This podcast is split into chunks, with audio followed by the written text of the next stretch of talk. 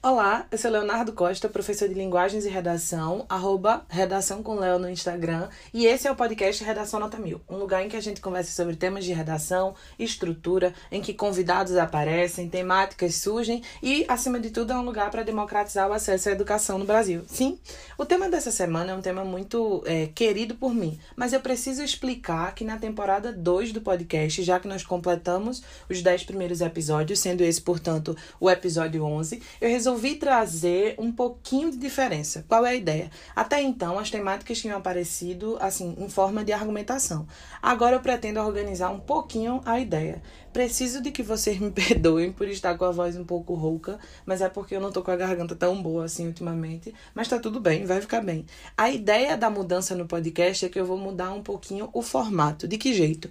Antes os temas apareciam de uma maneira meio argumentos à solta, agora eu pretendo sistematizar um pouco. Se a gente precisa ter uma introdução, um desenvolvimento 1 e um desenvolvimento 2 na redação, eu pretendo trazer os meus argumentos agora um pouco mais divididos, de modo que a gente explique como eu colocaria uma área do conhecimento na introdução, por que eu colocaria, de que maneira isso aconteceria, beleza? Então, é uma forma de tentar organizar a vida para vocês, para que vocês possam entender, assim, um dos caminhos que eu seguiria. Gente, é, o podcast eu faço super por amor, assim, mesmo tendo muita gente que escuta aqui, o outro episódio, por exemplo, foi escutado por mais de 13 mil pessoas. E eu não sei, a galera deve vir da Garota Ciúme do Instagram, por aí. E eu sei que tem muito aluno meu também que escuta. Então, por mais que isso seja, é, que esteja tomando uma proporção grande, eu não quero deixar de, de que isso seja só, assim, um meio de me conectar com vocês. Eu não quero fazer um roteiro, eu não quero pensar muito para isso. Então, eu quero que seja mesmo uma conversa. E eu pego as primeiras informações que eu usaria, o primeiro caminho que eu seguiria e tento pensar. A ideia é tentar trazer uma visão para vocês e que não seja uma coisa assim imposta como verdade ou como maior certeza que existe, sabe? É só um caminho que vocês poderiam seguir, umas ideias para vocês se assim calcarem. Então é só um, um meio mesmo de tentar dar algumas informações. É verdade que quem quiser ser meu aluno e quiser ter um acompanhamento redacional comigo, eu tenho uma monitoria interativa que eu tenho acompanhamento de redação com os alunos tira de dúvida, explicação de estrutura e tudo isso pode ser entendido a partir do meu Instagram. Caso alguém precise, vocês devem estar vendo meu arroba, se estão me escutando pelo Spotify, pelo Apple Podcasts ou no Google Podcasts, sei lá. Eu sou Redação com Léo no Instagram, fala comigo e a gente consegue fazer isso. Esse é mais um lugar para a gente trocar um pouco de ideia e eu conseguir argumentar sobre algumas coisas. Porque eu acho que ter conhecimento e não democratizá-lo é basicamente não ter, porque ele não está sendo usado para nada. Tá bom? Então deixa eu explicar como é que vai funcionar partir de agora o podcast. Vamos lá. Uh, de acordo com a cartilha do Enem, eu preciso colocar áreas do conhecimento humano, o que eles chamam de repertório sociocultural, para tentar construir teias argumentativas. Ou seja, o meu argumento ele deve se pautar em áreas do conhecimento humano, então sociologia, filosofia, arte, literatura, quadrinho, conto, crônica, lá, lá, lá, tudo que se envolva, assim, que a gente possa construir hipônimos e hiperônimos nesses é, espectros. Então, eu posso trazer áreas do conhecimento humano e devo para minha redação do Enem. Enem. E eu, assim, meio que organizo para os meus alunos trazerem sempre uma área do conhecimento na introdução, um ano D1 e um ano D2.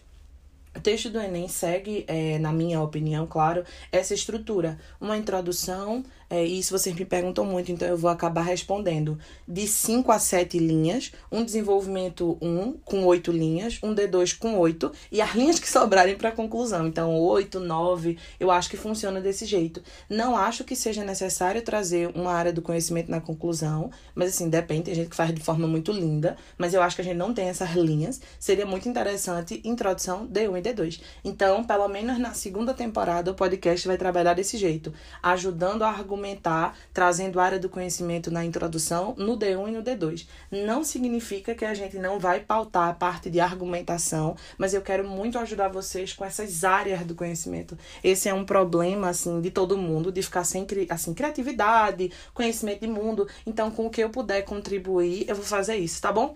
Juro, juro, juradinho que a minha ideia é tentar ajudar vocês. Sendo assim, vamos começar pela introdução. O que é que eu colocaria se o tema fosse padrão de beleza, culto à forma, culto à beleza, essa necessidade que as sociedades construíram aparentemente de adorar esse belo, e esse belo se mostrou contextual. De início, você já pode começar com Foucault.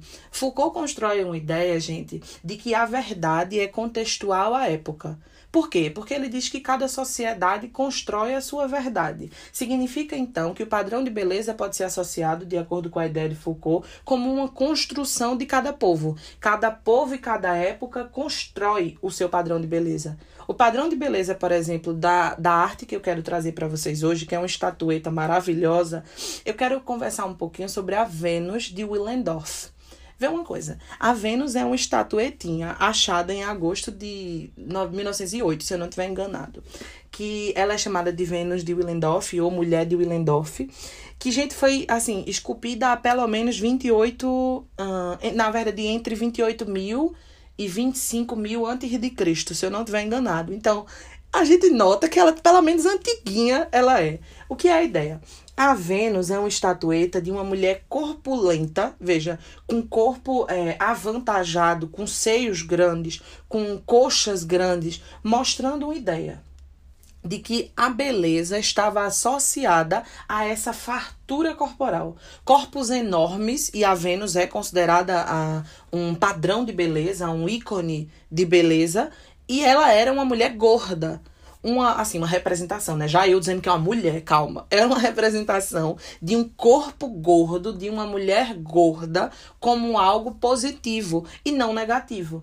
A gente percebe que entre 28 mil e 25, fica bem certo, né? Saber quando ela foi esculpida. A gente tinha um padrão de beleza do corpo é, grande como sinônimo de fartura e, portanto, de poderio socioeconômico tranquilo. Se eu tenho uma sociedade, por exemplo, essa anterior a Cristo, de, de que foi descoberta na Áustria, né, a, a Vênus de Willendorf, e é uma estatueta pequenininha, assim, fantástica, em que adorava, é, o povo adorava essa beleza associada à grandeza, corpos grandes, seios grandes, coxas grandes, eu noto que a nossa sociedade parece, de acordo com Foucault, ter mudado o contexto de beleza. Se na sociedade da Vênus de Willendorf eu tenho uma beleza associada a esse grande, corpos grandes, refletindo o ideário de beleza, eu noto que Foucault está certo. No passado do mundo, o corpo grande denotava de alguma maneira uma beleza exacerbada e hoje, quanto quanto menor o corpo puder ser, maior ele vai estar associado a essa ideia de,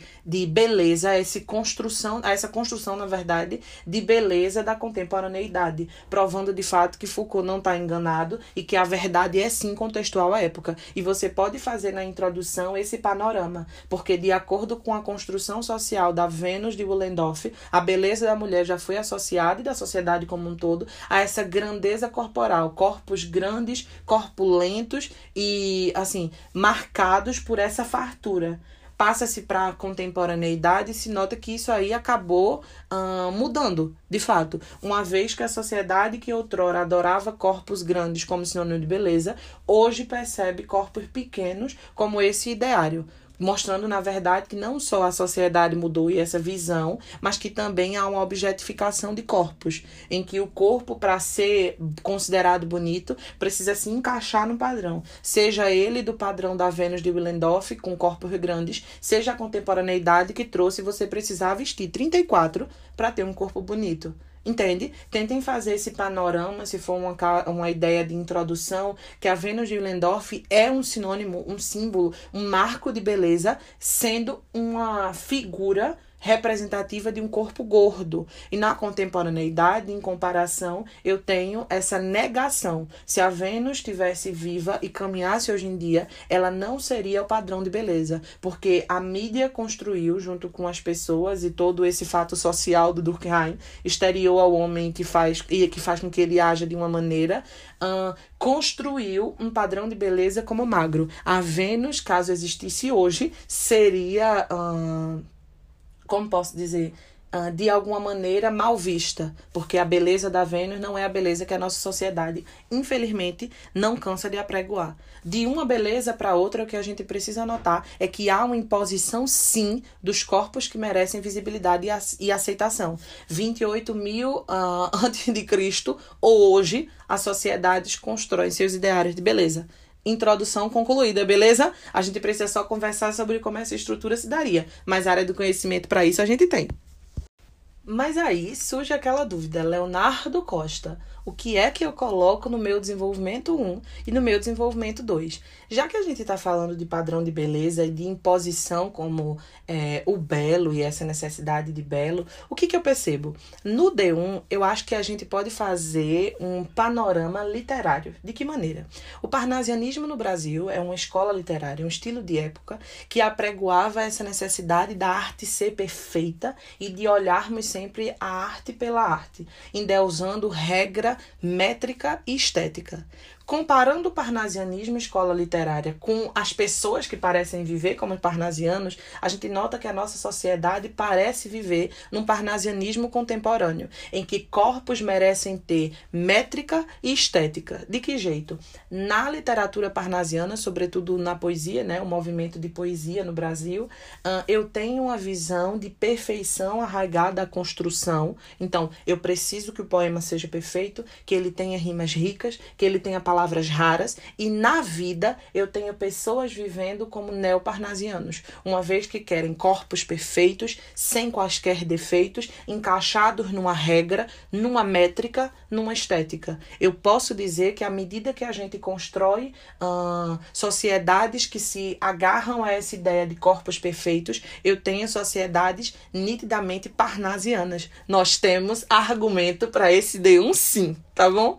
No D2, eu acho que dá para trazer uma discussão um pouco mais social da coisa. Eu posso dizer que as pessoas só tentam se encaixar nesses padrões de beleza porque de verdade existe uma mídia que tenta colocar na cabeça dela, uma vez que a menina bonita da novela é sempre magra, que a pessoa do comercial é sempre magra. É verdade que a nossa sociedade tem construído uma ideia de body, de body positive, massa, muito boa, mas a, o predomínio ainda é de corpos magros corpos loiros, corpos brancos, corpos com olhos azuis, um corpo que caminha com olho azul, mas é uma verdade. Então eu percebo que há uma injunção, um convencimento, um bombardeio midiático que parece tentar nos convencer, veja, de que há sim corpos certos a seguir. De que jeito? Uma vez que a Bruna Marquezine, inclusive um beijo, Bruna, se você estiver ouvindo isso, não tá não, mas um beijo mesmo assim, uh, é um padrão de beleza instaurado da mulher bronzeada, do corpaço, como algumas pessoas comentam, eu noto que de alguma maneira ela tá sempre nos holofotes. Além de ser uma atriz incrível porque ela é, ela tem também uma característica de estar no padrão. E essa mídia reforça um padrão quase inatingível. Veja, Bruna um dia desse recebeu algumas mensagens, gente, é, de que estava muito magra, de que ela deixou de ser bonita, lá lá lá. Então, uma pessoa no padrão como ela, mesmo assim é bombardeada. Então eu percebo que a mídia nunca vai estar feliz com o corpo que a gente tiver. Então eu tenho uma injunção, sim, um, um poderio midiático que é alimentado pelo capitalismo, bom dia, para que as pessoas tenham corpos muito selecionados. Os corpos são como se houvesse uma espécie de prensa de forma para as pessoas. Se você não couber na prensa, você está errado. E isso parece me lembrar um pouco a questão da indústria cultural da escola de Frankfurt, do Adorno e Horkheimer, escola de Frankfurt inclusive, né, de base marxista, que tenta analisar como é que essa essa injunção midiático política acaba atingindo os corpos das pessoas. Então há sim, de alguma maneira, um bombardeio midiático que leva você a crer que você precisa se encaixar. E nesse sentido, parece que esse bombardeio legitima a Dorne Rockheimer. Beleza?